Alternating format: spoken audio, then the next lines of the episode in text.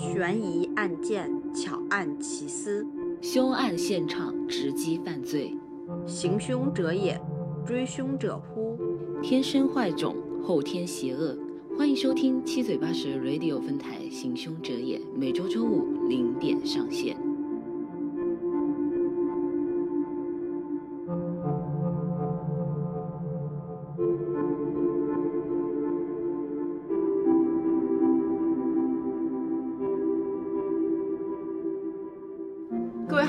收听最新一期的七嘴八舌 Radio 分台《行凶者也》，我是主播发发。我是主播鱼鱼。本期录制的时间是二零二四年的一月二十八日，这一期节目将是我们的最后倒数两期节目了。然后呢，这一期节目可能会比较长，如果它讲出来实在时间特别长的话，我们就会分为上下两期。如果它的时间还可以的话，他就把它当成一期来播出，就放在前面啦。然后，呃，就这段话我就把它放在前面啦，就试图试图偷懒一期。然后，因为本次录制的时间刚好我跟小鱼都流感还没好，所以可能就鼻音有点重，请大家多多见谅。那么，本期要讲的这起凶杀案呢，是。是是史上最有名的一个司法大案，叫辛普森杀杀妻案。那么讲到辛普森杀妻案呢，就不得不先讲一下辛普森这个人，所以将会由我来讲述一下辛普森这个人的成长、职业，还有他的爱情故事，然后再由鱼鱼为我们讲解整个案件的发生过程。好的。辛普森，他的全名叫奥伦塔尔·詹姆斯·辛普森，出生于一九四七年七月九日，美国旧金山。他是一名黑人，而这一点的话，他的肤色在整个案件是十分重要的。辛普森，他的名字简称为 O.J. 辛普森，因为名字念起来跟英文的 Mr. Orange Juice 很像，所以他又被叫果汁先生。辛普森呢，原来是美式橄榄球的运动员，被誉为橄榄球职业比赛史上最佳跑位。一九七三年，辛普森创下了纪录，成为了在一个赛季中持球冲刺超过两千码的第一人。这个记录呢，至今有另外六名运动员打破了两千码的记录，但辛普森仍然是唯一一个在十四场比赛的赛季中持球冲刺超过两千码的职业橄榄球运动员。他保持了在整个赛季中平均每场比赛冲刺一百四十三点一码的记录。可以说啊，辛普森是一个堪称为天才的橄榄球职业运动员。那么，一九八五年，辛普森呢就是入选了美国的橄榄球名人堂，后因长期的运动积累的伤痛，从职业球赛中退役了。退役后的辛普森呢也没有闲着，他成为担任电视体育评论员，并从事了相关的演员工作，还开了自己属于自己的电影公司。他他就是将近四十岁左右的时候退役了。对，那他的职业生涯还是蛮长的。嗯，对，他的职业生涯不不算特别短，然后在他的运动职业生涯结束之后呢，其实他就无缝衔无缝衔接到了他的演员演艺生涯了。那啊，要了解他这一段的故事，并且加深了解辛普森这个人的话，我们就要从他的成长来讲起。啊，前面说到了辛普森呢，他是出生于旧金山，他的母亲尤尼斯·德登是一名医院的管理员。父亲吉米里辛普森，呃，也是出生于加利福尼亚州的旧金山，是一名厨师和银行托管。辛普森的外祖父母呢是来自路易斯安那州，他的名字奥伦塔尔是他的姨妈给他取的。据说啊，这是他姨妈特别喜欢的一位法国演员的名字。那么辛普森呢，他有一个弟弟，还有两个妹妹，其中一位妹妹呢已经去世了。小时候的辛普森呐是得过软骨病的，所以在他五岁前，他的腿上都带着矫形器。他的父母于一九五二年分居，辛普森在旧金山长大，住在波特雷罗山附近的住房项目。在他早年间啊，就是在他青少年时期呢，他并不是一个呃特别循规蹈矩的孩子。他加入了称为波斯战士的街头帮派，一度在旧金山的青年教导中心被被教改。后来在旧金山的伽利略高中，辛普森加入了学校的橄榄球伽利略狮子队。这时候他遇到了旧金山巨人棒球队威利梅斯一名运动星探的青睐。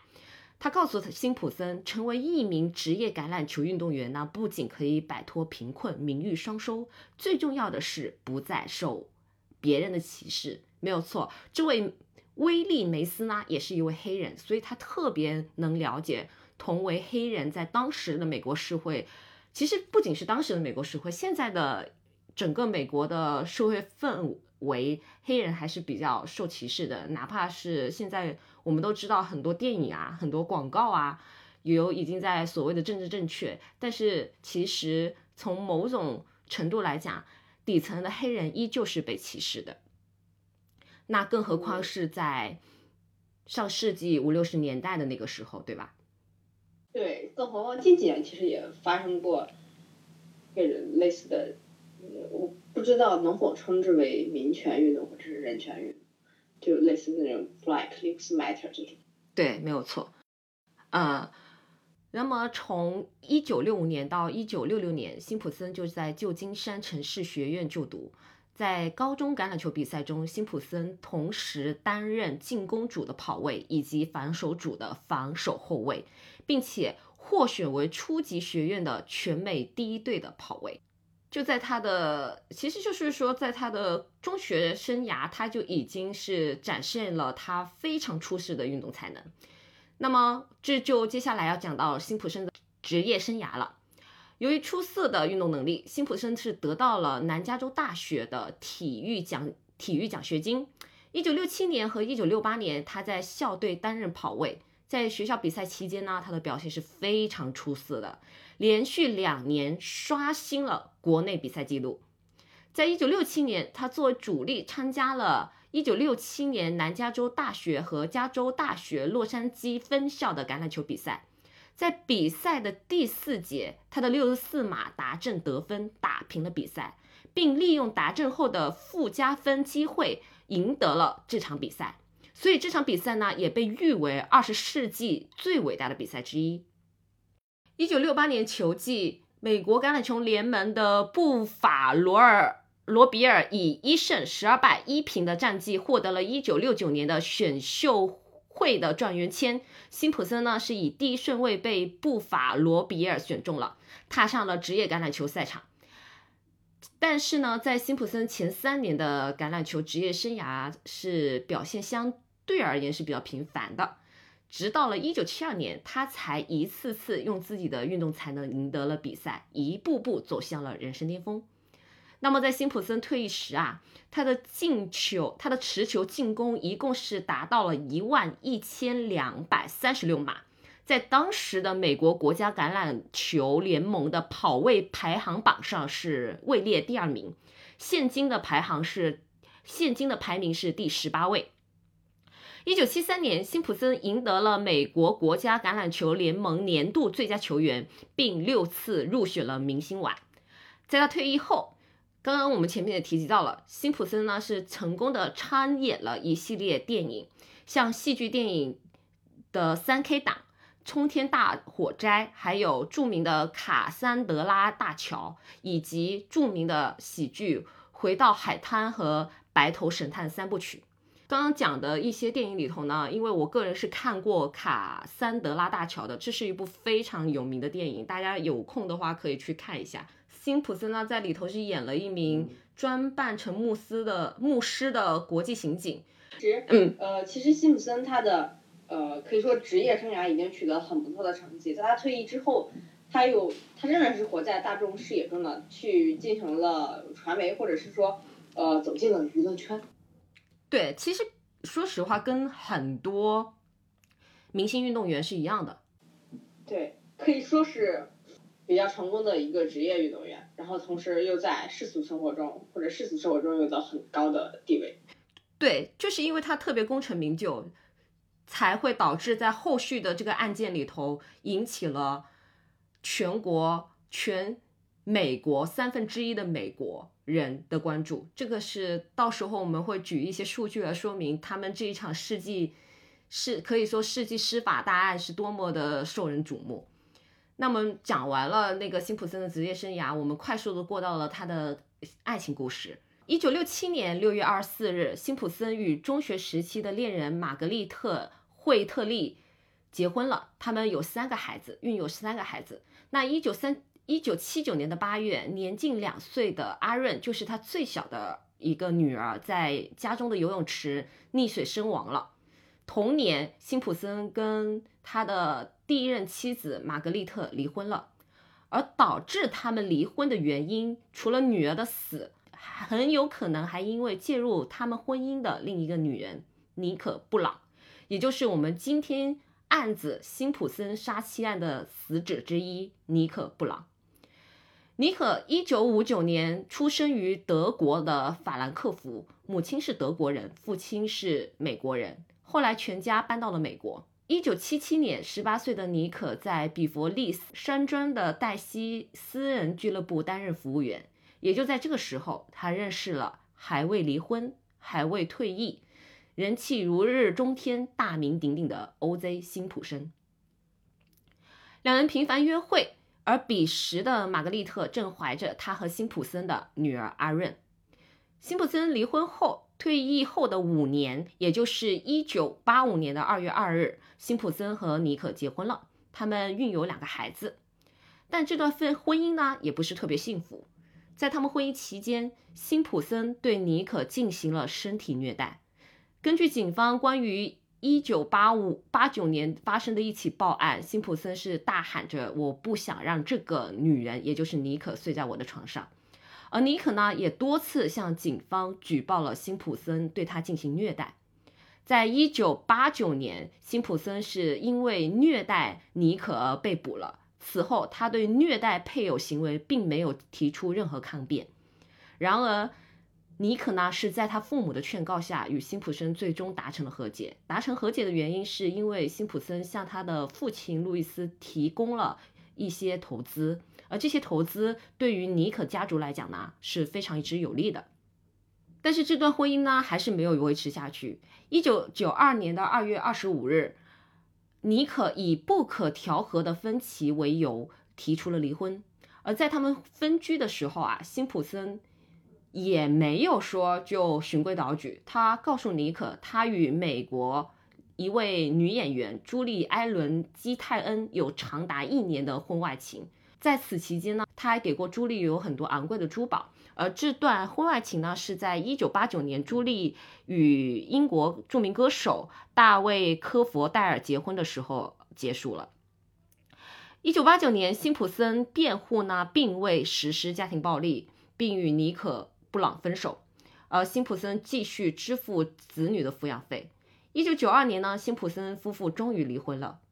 那么，如果故事到这里结束的话，也就不会后面这场引起广泛瞩目的辛普森杀妻案了。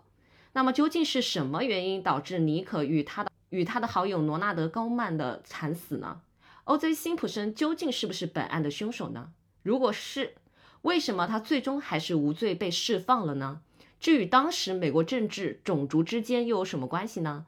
那么接下来就让鱼鱼为我们详细的讲解这起史上最经典的司法大案——辛普森杀妻案。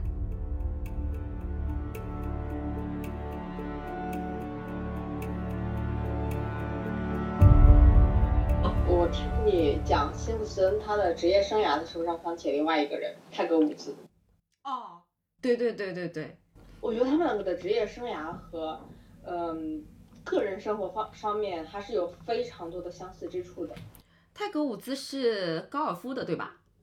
对，打高尔夫的，然后也是家暴，车祸出轨，对，家暴车祸。那家暴有没有不太记得？反正呃，出了车祸之后，他老婆看他的手机才发现他有十几个情人。对他有性瘾。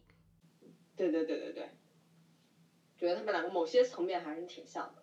对，都是在职业生涯有非常。厉害的一个成绩，然后，但是，而且，而且他们也都是从职业，就是从他们的运动生涯直接过渡到那个演员啊，还有就是有很多的代言跟广告。对，好了，那下面我们来进入整个案件。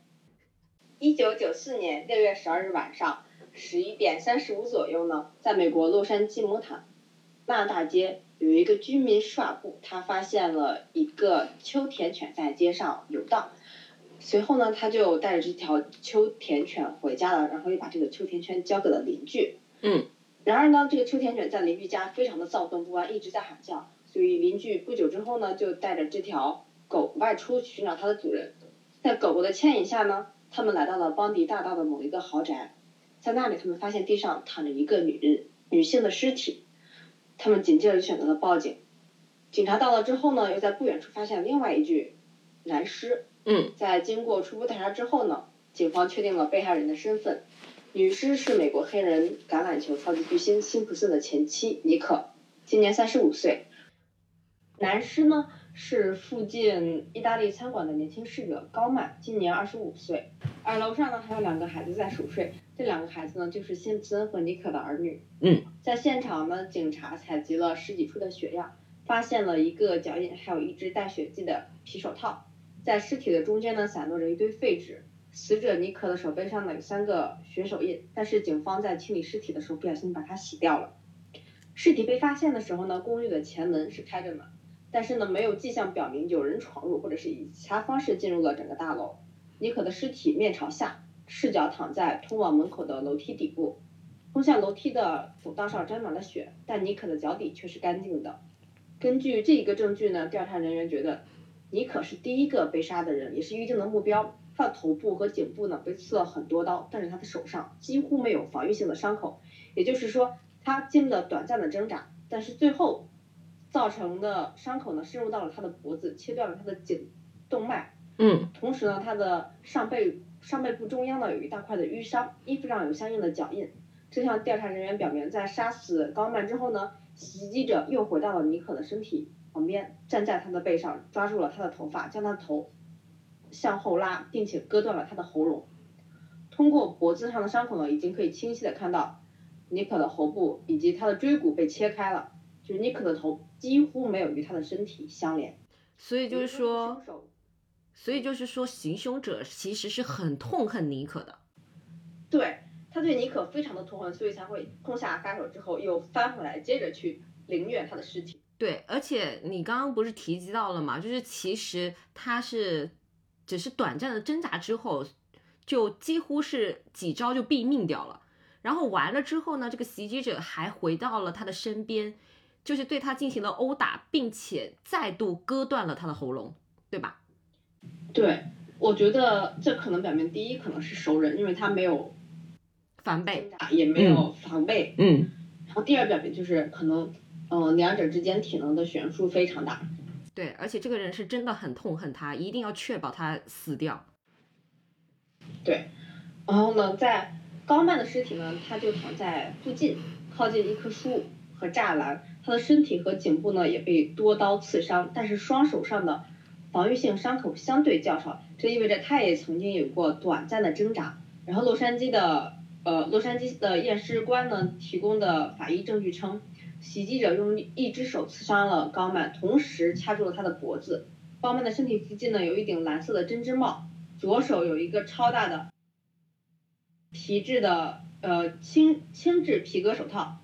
还有他要归还的眼镜的信封，这个眼镜呢呢就是呃之前呃尼克不小心呃落在他那的餐馆的眼镜，随后呢在高曼下班之后呢他他就打算把这个眼镜还给他，对，警探们呢决确定就是高曼是在尼可被杀期间来到了他家。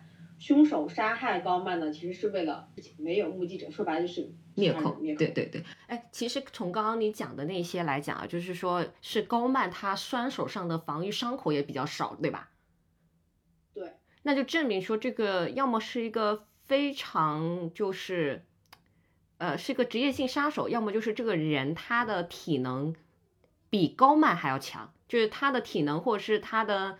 那个个子可能比高曼还要高大，以至于说高曼在他面前作为一个男性，他也没有办法反抗。对。然后呢，袭击者的血迹斑斑的鞋印呢，穿过了后门，一些脚印的左侧有血滴，这就意味着袭击的左手可能是在流血。受伤了。然后，对测量脚印之间的距离呢，表明了袭击者是步行而不是逃跑离开了现场。也就是说，这个袭击的人他的心理素质非常好，他在杀了人之后是慢悠悠走掉的。走掉了。哦，OK。也也也可能再次的响应了我们刚刚一开始的猜测，就是说他们可能是熟人。呃，另外一个就是可能这个凶手他很自信，就是现场没有其他人发现他。嗯。经过走访呢，警警方得知尼可饲养的秋田犬呢，曾经于当天晚上的十一点的时候在凶案现场狂吠，而检方呢认定凶案发生的时间是介于晚上十点十五到十点四十之间。我有个问题啊，就是呃，刚说检方认定凶案发生的时间段是在晚上的十点一刻到十点四十分之间，但。为啥他的狗狗在这段时间内是没有反应的？他的狗狗十一点的时候在凶案现场狂叫了。还有另外一点，我觉得是因为这个人是狗狗认识的人，狗狗对于熟人不会狂叫，就是也没有闯入性的，它就不会狂叫。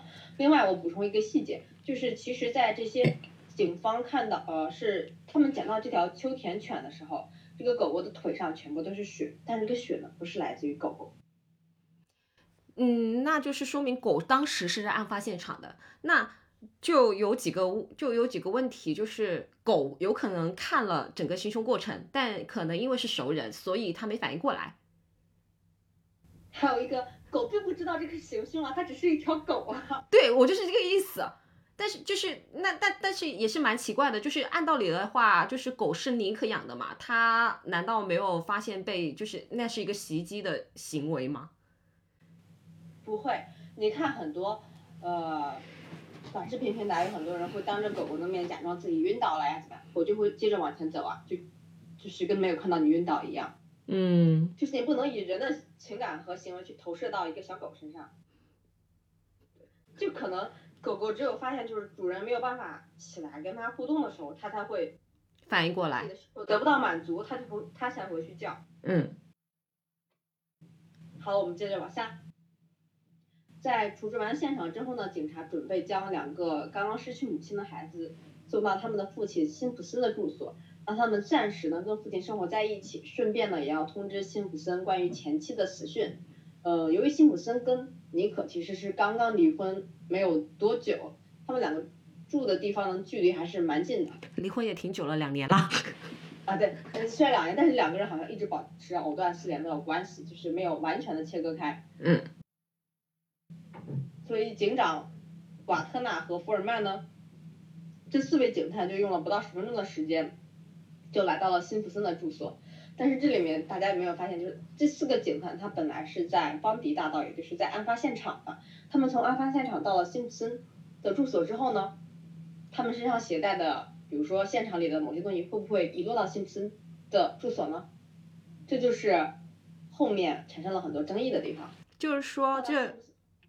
就是说，这四位警探他们是拿着现场的物证去辛普森家里的，并没有拿，并没有说他们拿着物证去了辛普森家。但是他们四个人在现场之后呢，从现场到了辛普森家。如果现场有任何的血迹啊，比如说他们脚上不小心沾到了血迹，沾到了辛普森家，那有可能会造成辛普森家里有血。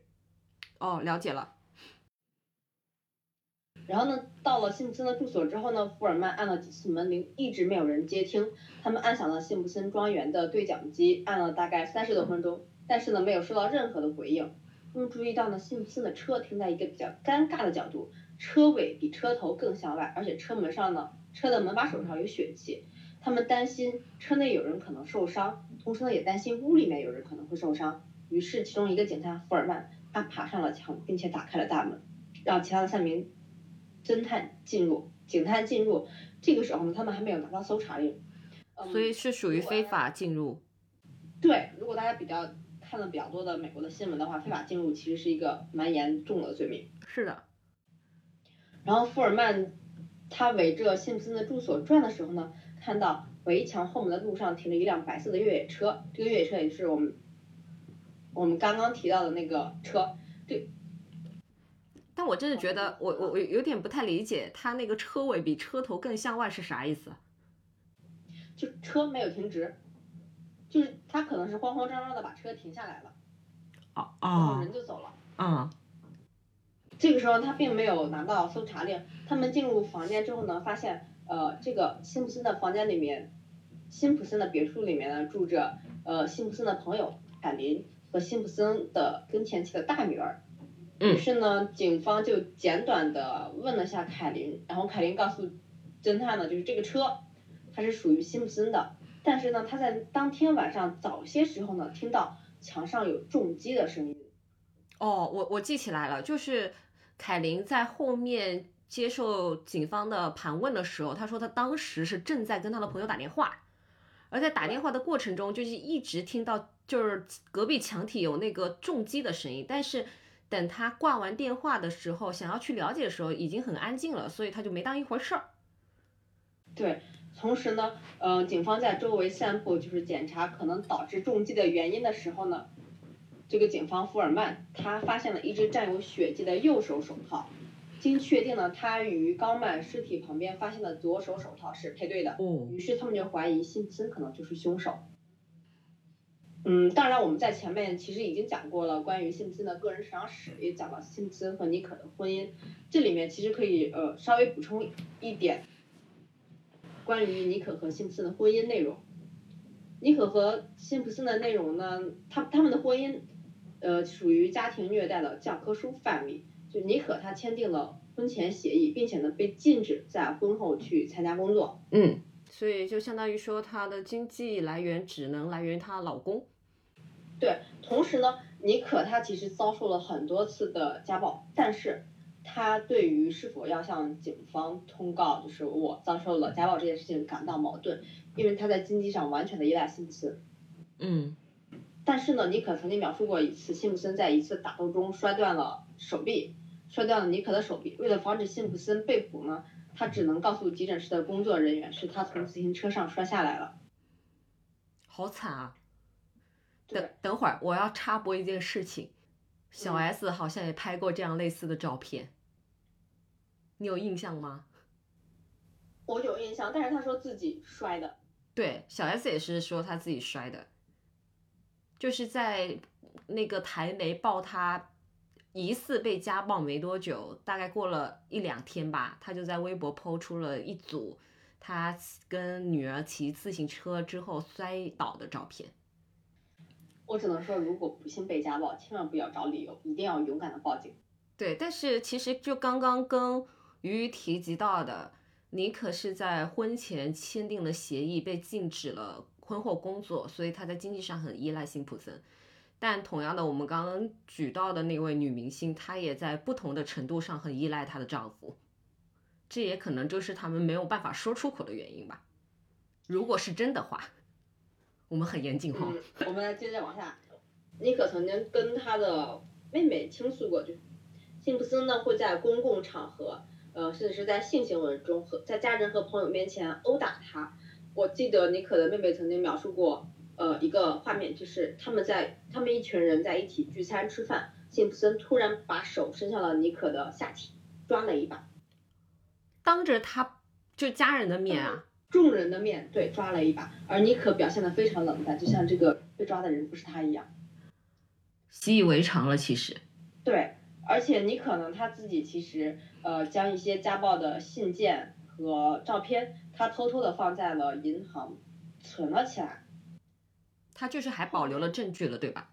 对，后面呢，大家一共统计到了大概有六十二起的虐待事件，其中只有八次警方得到了警方得到了报警而且只有八次他报警了，其中有一次呢，辛普森被捕了。就我们刚刚前面讲的那一次，对，直到一九九二年，妮可提出离婚。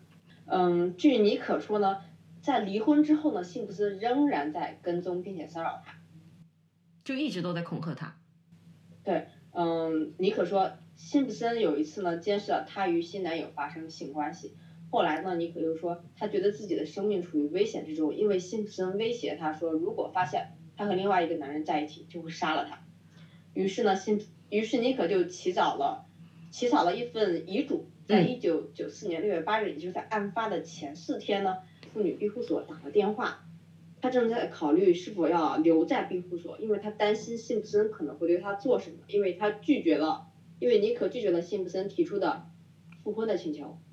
嗯，而且呢，在几周前，尼克曾经报警说家里的有一套钥匙丢失了。后来，当辛普森谋杀尼克和呃高曼被捕的时候呢，这些钥匙在他身上被发现了。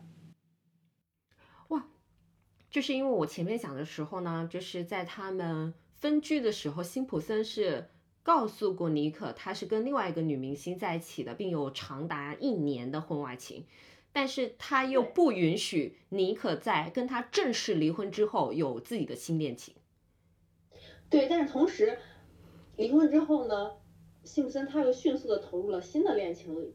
呃，我们再回到我们的整个案件之中，呃，警方呢进行了一个调查，并且梳理了当天发生了什么事情。他们发现呢，一九九四年六月十二日，就是尼可和辛普森他们两个一起参加了女儿的舞蹈表演。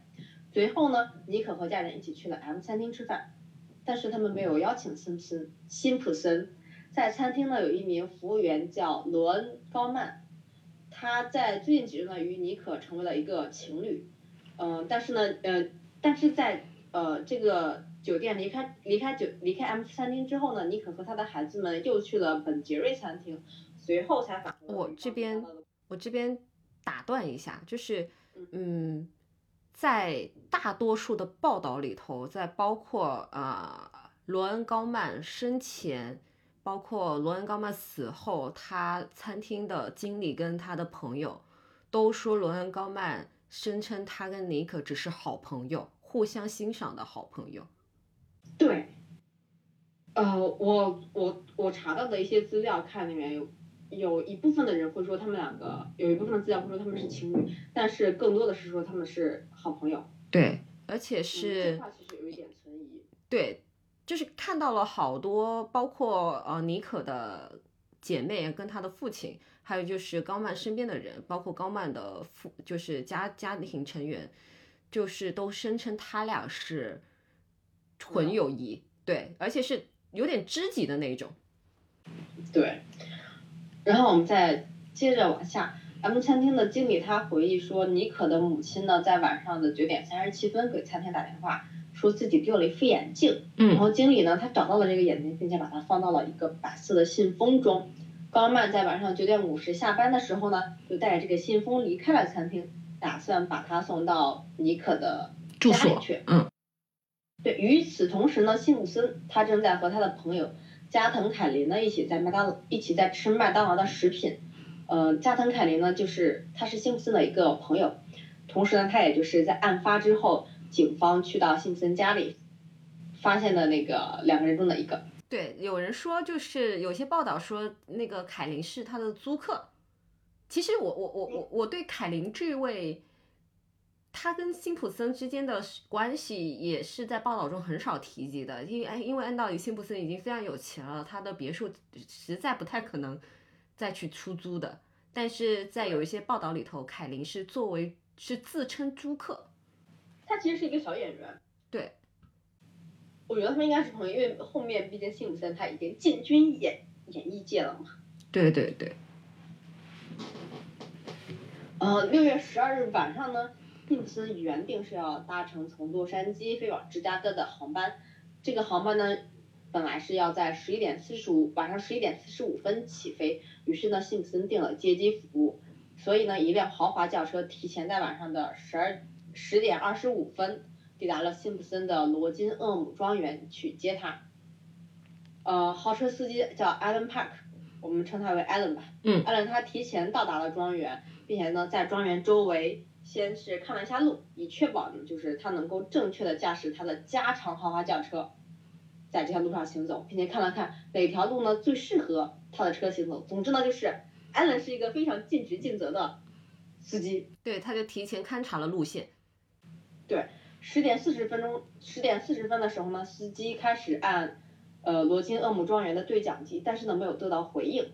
他注意到房子里很黑，似乎没有人在家。司机于是一边抽烟一边给老板打了几次电话，以获取辛普森的家庭电话号码。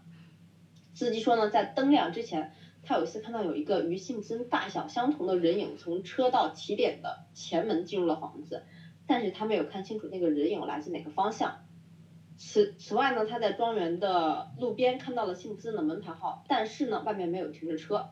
也就是说也就是说，司机是没有办法判断这个人影是怎么来的，是否有乘坐任何交通工具。对，但是呢，检方出示的证物显示，第二天早上他们发现了辛普森辛普森的那野马，他是在停放停靠在了路边门牌号旁边的位置，这就意味着是如果安伦他在现场的时候来接辛普森的时候，就是这个车就在那里的话，安伦就一定会注意到这儿有一辆车。但是他没注意到。对，那意味着当时外面没有车。嗯，这也是一个疑点啊。对，大约就是在 Allen 目睹这个影子走向南面走道的时候，也就是在发现手套的这个地方，嗯，凯琳呢正在跟一位朋友通话。大约十点四十分，凯琳所住的宾馆所住的房间呢，她感觉到了墙壁被什么东西撞到，她形容为三声重击声。嗯，于是呢，凯琳挂断了电话，她冒险出去查了一下噪音，但是没有发现什么东西。嗯他走到了整个庄园的前面，发现呢，呃，辛普森的野马正停在外面。于是呢，凯琳让艾伦进来。在几分钟之后呢，辛普森他才从前门出来，声称他睡过头了，并且在之后的几次证言中呢，辛普森反复的修改了自己的证言，就是第一次他声称自己睡过头，后嗯，面他又声称自己在洗澡，在干嘛？就总之在为他迟迟没有出现找任各种借口。呃，艾伦呢就和凯琳后来都作证说，辛普森那天晚上看起来非常的激动。嗯，情绪很不稳定。对然后艾伦呢，他就注意到，在去机场的路上的辛普森就一直抱怨天气非常热，但是呃就是今晚上呢其实并不是特别的热，但他还是满头的大汗，并且摇下了车窗。艾伦还说，辛普森在车上呢一共提了四个行李袋，其中有一个是背包，辛普森不让他碰，就是辛普森坚持要自己去搞这个背包。但嗯是机场的搬运工说，辛普森当晚只托运了三个行李。警方确定丢失的行李就是艾伦之前提到的那个背包。那就说明这个背包可能有某一些东西是辛普森并不想让知别人知道的。对，然后呢，在另一个没有在审判中出庭的证人的证言中呢，他表示他看到辛普森在机场将袋子中的物品扔进了垃圾桶。警方推测呢，呃，这个包里面就放了辛普森在谋杀期间所穿的鞋子、衣服，甚至可能还有凶器。嗯辛普森呢，最终赶上了航班。飞机上的一名乘客和飞行员作证说，他们没有注意到辛普森的手上有任何的割伤或者是伤口。但是呢，呃，有一块碎玻璃和一张写有电话号码的字条，以及沾有血迹的床单，都在就辛普森下榻的酒店奥黑尔广场酒店被发现了。酒店的经理回忆说，辛普森在前台的时候呢，向他要了一个创可贴，他声称自己的手被纸割伤了。哦，我们可以大概梳理一下时间线。九点二十二分的时候呢，辛普森和凯琳开着辛普森的车去到麦当劳买汉堡。嗯九点三十六分的辛普森和凯琳回到了家中。九点三十七的时候，尼克的母亲发现自己的眼镜掉在了 M 餐厅。九点五十，冈满下班，并且本把眼镜呢装到了，并且呢戴着眼镜准备去邦迪大道还给尼克。十点零二分的时候呢，辛普森曾经尝试在他的野马上用手机给呃宝拉打电话，宝拉呢也就是当时辛普森的女朋友。十点十五分到十点四十呢是警方认定的谋杀案发生的时间。嗯大概在十点二十五到十点半的时候呢，呃，司机 Allen 他本来计划要送辛普森去机场，但是呢，在罗金厄姆没有看到野马车。十点四十、十点四十三跟十点四十九，艾伦按动了辛普森家门口的对讲机，没有得到回应。凯琳和辛普森的大女儿呢，当时住在客房，但是由于房子太大了，他们的房间听不到门铃声。十点五十，在邦迪和在邦迪大道和另外一条路的交叉口呢，有一个人观察到了白色或者是浅色的野马。是林可的林尼可的邻居吉尔。他去完超市的，正驾车回家。当他路过马路的时候，看到一辆白色的福特轿车闯了红灯。他看见辛普森把头探出车窗，并且对着，呃，并且对着另外一个车主大喊：“挪开，别挡道！”他准确的记下了辛普森的车牌号。后来还找到了带时间戳的超市收据。十点五十一或者是十点五十二的时候，凯琳呢，他听到了房间外墙壁上传来了三声重击声。十点五十四。艾伦呢？他看到了一名身穿深色衣服、身高约六英尺、体重两百磅的男子走过了辛普森住所的车道。十点五十六分，凯琳走到了房子外面，想检查到底是什么引发的巨响。这个时候呢，他看到了野马，他已经停在了大门外。同时呢，艾伦他又走出了车子，按了门铃。这一次，辛普森他接听了，声称自己睡过头了。随后，辛普森走走出了罗丁厄姆的房子。带了五个大包，上了这辆豪车。十一点四十五分，辛普森的飞机起飞了。那也就是说，从现有的时间段看来，警方推测的十点十五分到十点四十分，就是谋杀案发生的时间段，辛普森是完全没有不在场证明的。对。并且在十点五十分左右，就是在那尼可凶杀案附近的两条大道交叉口的时候，他是被尼可的邻居明确的看到，并且他记录下了辛普森的车牌号，还找到了带有时间的那个超市收据，也就再一次证明了当时辛普森是出现在案发现场附近的。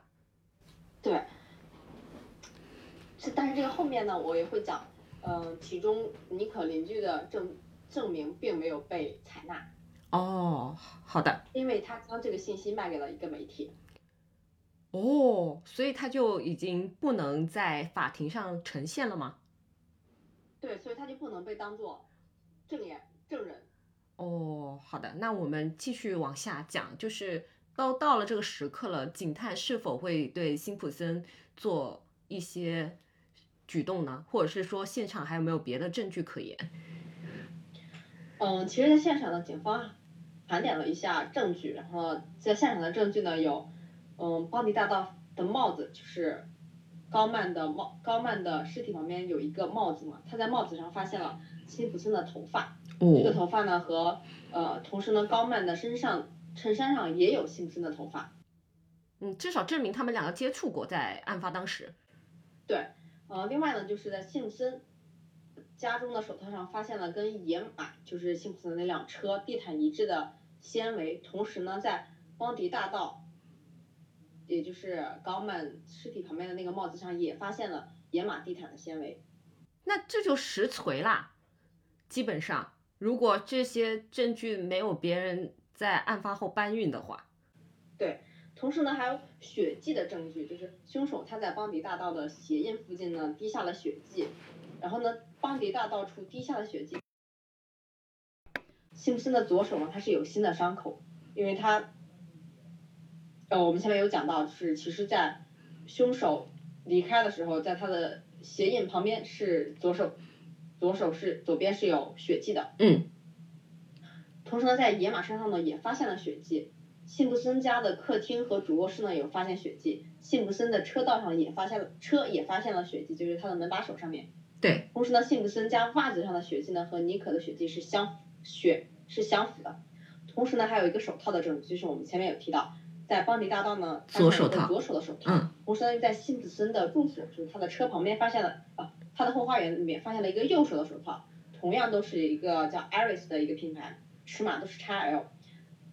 你可能曾经在一九九零年的时候购买了一双 Aris 的 XL 手套，而且而辛普森呢，从一九九零年到一九九四年的时候曾经戴过这双手套。另外还有一个证明，呃，还有一个证据是在邦迪大道发现了一个鞋印，发现的鞋印它是来自呃布鲁布鲁诺，它是来自一个布鲁诺的品牌，嗯，呃，鞋码呢是十二码，同时呢在野马车的地毯上。也发现了一个鞋印，这个鞋印呢是也是布鲁诺的鞋印，同时呢，辛普森他自己穿的是十二码的鞋。其实种种证据而言，你很能轻易，你已经能轻易的推断出来，辛普森应该就是那个凶手。对，就是从现场的间接证据来看，基本上都是指向辛普森的。对于是呢，警方就联系了辛普森。整个案件呢，其实是六月十二号发生的。随后，警方在怀疑辛普森之后呢，六月十三号，警方就已经联系了他，并且把把他带到了帕克中心接受讯接受询问。警方注意到辛普森的左手有一个伤口，与凶手流血的部位一致，于是问辛普森：“你的伤口怎么来的呢？”起初呢，辛普森他声称自己是知道尼可去世之后呢，在芝加哥不小心割伤了手指。随后呢，警方就告诉辛普森，在他的车里面发现了血迹。于是呢，辛普森就承认自己在六月十二号割伤了手指，但是他表示自己不记得如何割伤的了，并且还说他愿意抽一些血，然后呢让警察把这些血跟犯罪现场收集的证据进行比较。随后呢，辛普森就被释放。这里也很搞笑，就是一个犯罪嫌疑人就简简单单的进行了几句询问就把他释放掉了，因为警方认为。辛普森是一个知名的人，他应该不会逃掉。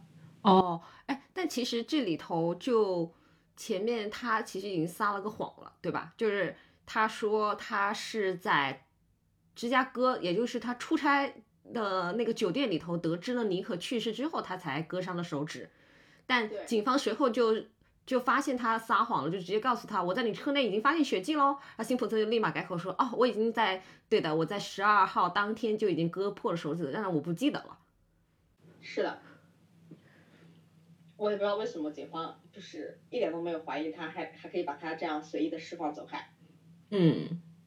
哎，因为六月十四号呢，幸村就聘请了律师，这就是知名的梦之队律师。对，全明星阵容。对，呃，我我大概介绍几个吧，包括罗伯特夏皮罗，还有艾艾伦德肖维茨，他是一个哈佛大学的法学院教授。对。还有知名的罗伯特卡莱山，也就是我们的，我们经常从娱乐新闻里面看到的卡戴珊的继父。哦，是的，是的，卡戴珊家族。对，嗯，甚至还包含其他，呃，还包含呃 DNA 方面的专家。对，比如说巴里，还有 Peter，甚至呢，他们他也邀请了李昌钰博士。对，而且当时李昌钰博士是因为还有别的工作在忙，所以他拒绝了呃罗伯特，但罗伯特就再次的邀请，可能到后面李昌钰是开出了一个条件，就是我可以帮你，但是现场检测出来的任何证据，我是无论怎样我都是会说出来的，不管是否有利于辛普森。然后罗伯特是最后答应了。对，然后呢，夏皮罗，也就是他申请他聘请的律师，就说呢，日益心烦意乱，辛普森呢，他已经开始接受抑郁症治疗了，呃，但是呢，在接下来的几天，DNA 检测的初步结果都与辛普森相配，但是，检察官推迟了提起指控，直到所有的结果都出来。嗯。六月十六号至十七号呢，辛普森他在他的朋友卡兰山家里面过夜，呃，夏皮罗呢，他请了几位医生来治疗辛普森。所谓的脆弱的精神状态，在六月十七号的时候呢，最终的 DNA 结果出来了，就是跟辛普森的结果是完全匹配的。所以呢，侦探也就是警方，所以警方建议以两项一级谋杀罪和多次杀人的特殊情况起诉辛普森。于是呢，洛杉矶的警方呢，他于上午的八点三十分通知了夏皮罗，辛普森必须在当天自首。上午九点三十分的时候呢，夏皮罗前往卡戴珊的家，告诉了辛普森，他必须在上午十一点之前自首。即谋杀指控提出一小时后，辛普森告诉夏皮罗，他想自首，警方同意了，并且呢，相信像辛普森这样出名的人不会试图逃跑。嗯。然后呢，警方同意将辛普森的自首推迟到了中午，以便他接受心理健康专家的检查，因为他表现出了自杀抑郁症的倾向。辛普森呢更新了遗嘱，并且给他的母亲和孩子打了电话，并且写了三封密信，一封给孩子，一封给母亲，一封给公众。大概有两千多名的记者呢在警察局外面等待辛普森，但是辛普森没有按时到达。洛杉矶警方随后呢通知夏皮罗，辛普森将会被逮捕，于是相当于已经发了追捕令。对，因为他们是没有想到辛普森真的逃了，而且他是公开逃。对。然后呢，卡戴珊和夏皮罗呢就把这件事情告诉了辛普森，但一小时后，就是警方赶到的时候，辛普森和他的朋友叫阿尔考林斯已经消失了。辛普森写了三封密信呢，被留下来。他写了，大概写了：我自认为我一生中没有做什么坏事，我希望这么做是对的，不然我会很内疚，并且他也他在信中曾经表示，尼可的死和他没有任何关系，他现在只想做一件事情，就是追随尼可而去。下午一点五十分的时候呢，洛杉矶的警方就公开了宣布辛普森为逃犯，并且对他发了全面的通报，并且对他的朋友考林斯也发出了逮捕令。当所有人都以为辛普森他留下的这几封信是遗书的时候呢，辛普森和考林斯他们乘坐的一辆白色 SUV 被警方发现了，于是出现了美国历史上极具戏剧性的一幕。可能大家在很多的电影里面都看到过这个桥段。考林斯他开他在前排开车，辛普森坐在后座上，用枪抵着自己的头。有大概十几辆的警车尾随在辛普森坐的不是十几辆后面，数十辆，很夸张的。哦，数十辆警车尾随在辛普森坐的那辆白色 SUV 后面，在在高速公路上不疾不徐的前行，因为害怕刺激到辛普森。这些警车既不超车，也不撞车，更不阻拦。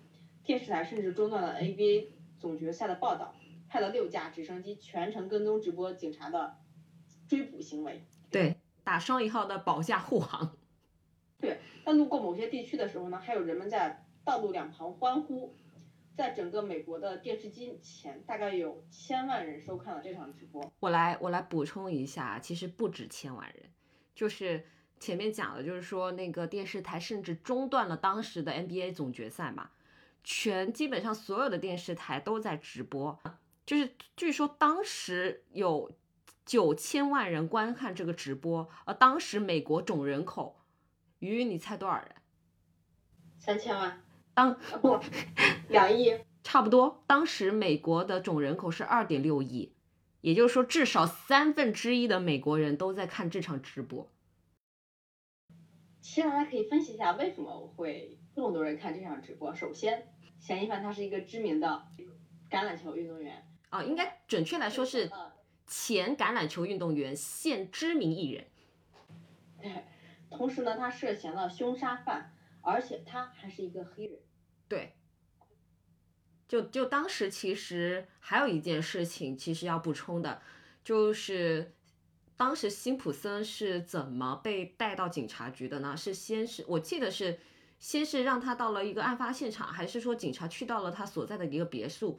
然后当时已经有很不知道为什么这件事泄露出去了，有很多媒体已经到了，对，警方先到了他的别墅，对，有很多那种媒体人都在附近。然后当时的那个警探就让他的手下去把辛普森带到后花园，因为。其实，在没有确切的那个逮捕令下来的时候，他是不能抓辛普森的。然后又加上辛普森是个名人，所以他不想在别墅外逮捕他，他是在后花园。结果有一名那个电视台的摄像，他是前面找不到任何那个摄影机位了，他站不到好的位置，他就想去别的地方看看。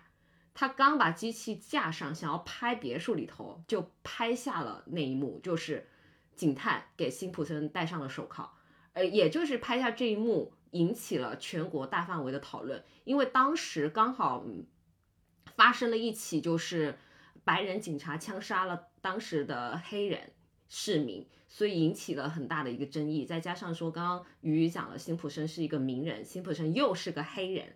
就是当在当时的市美国社会是引起了非常大的讨论。辛普森他在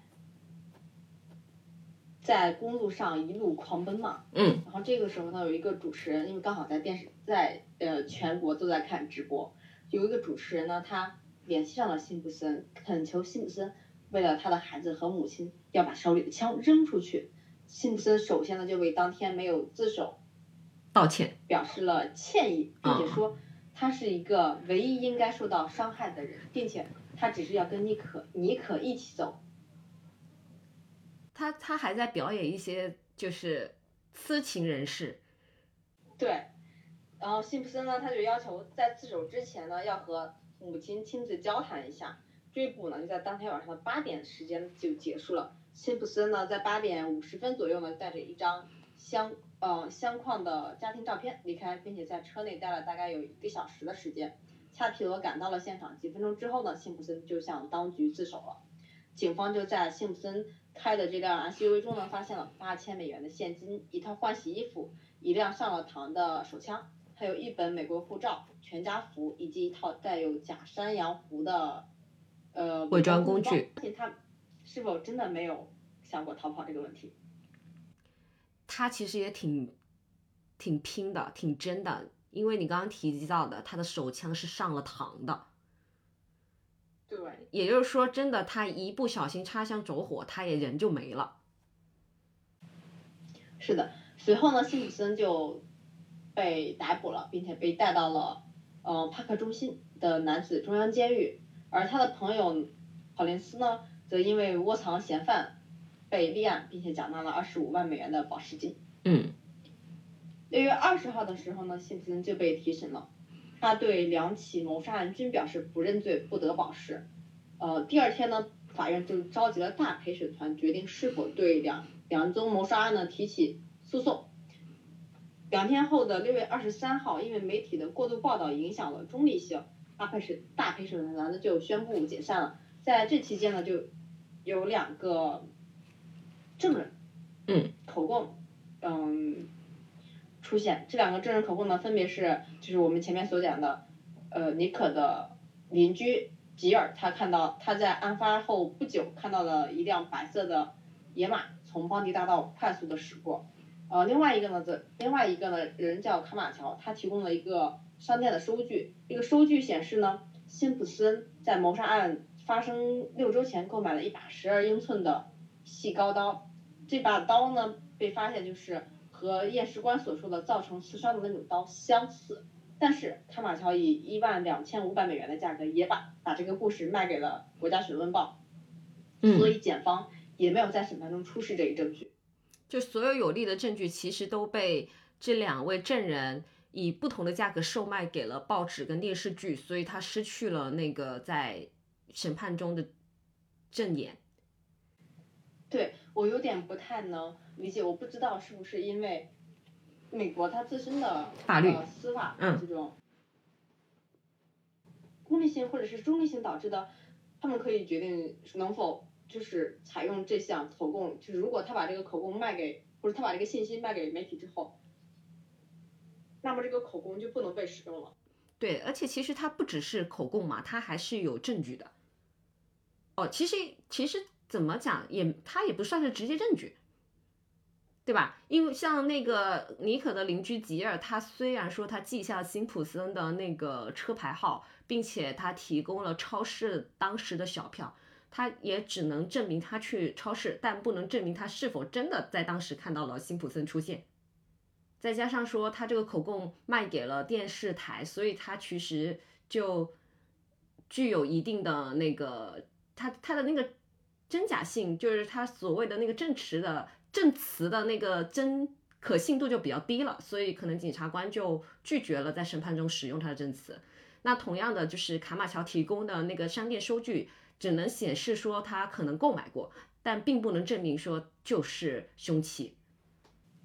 好的，我们在一周之后，在一周的预审之后呢，七月七号，加州的高等法院，他们呃一名法官呢认为起诉辛普森谋杀的相关证据已经非常充足了。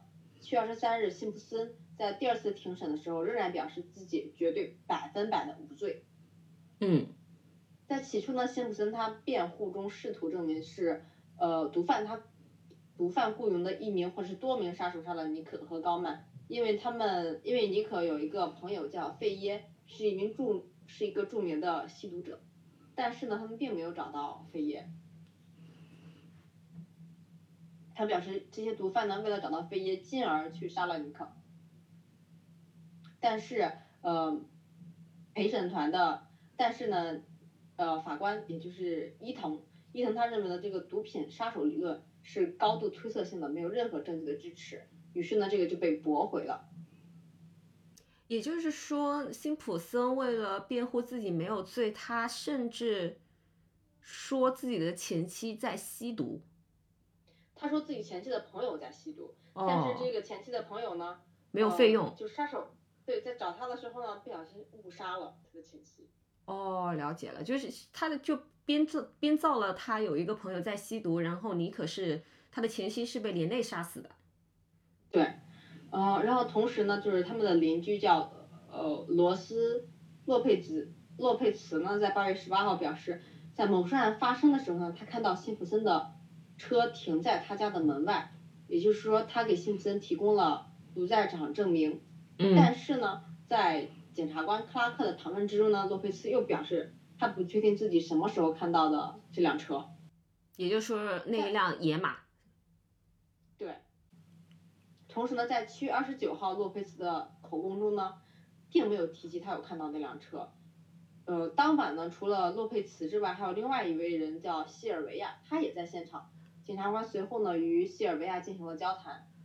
西尔维亚称呢，洛佩茨在撒谎，并且声称辩方，也就是，嗯，也就是辛普森的律师们向两位管、向他们两位提供了大约五千美元的报酬，让他们说明当天晚上看到了辛普森的车。也就是说，我们刚刚提到的，就是那个全明星阵容的那个律师团队夏皮罗，就是有可能就是花了五五千块钱想要买一个口供，做伪证了。其实，而且，嗯，其实除了我们前面讲的这些，呃，被钱收买的，或者说是被媒体用钱撬动的人之外，呃，司机帕克艾伦，哦对我们前面讲的，他其实提供了很多的证明证据，证明了当时辛普森应该是不在他们家里的。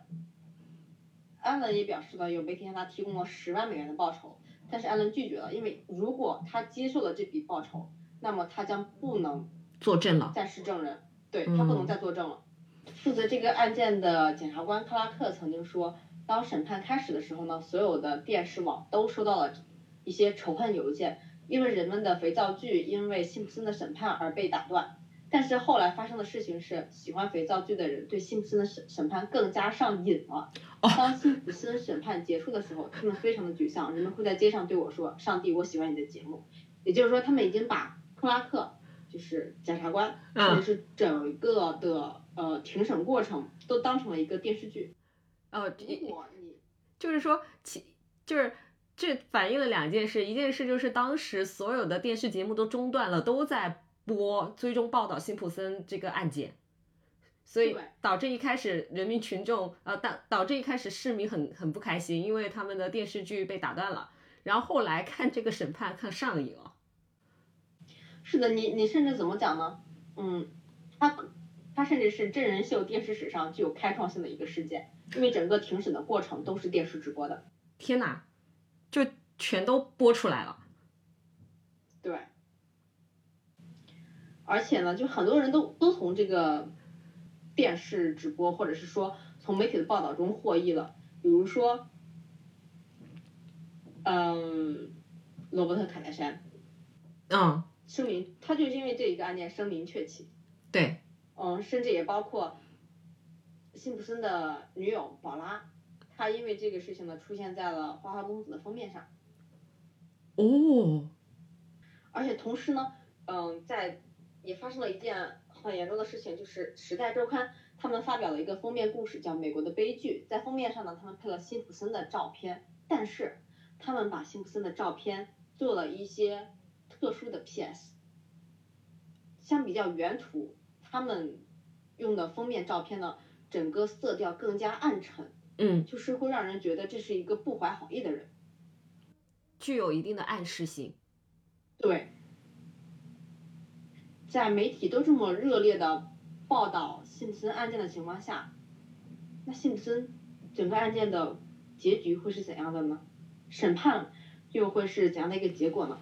我们可以等下一期。对，我们在我们《行凶者也》第一季最后一期会对这个案件进行一个完整的讲解。那么我们下期再见，拜拜。拜拜。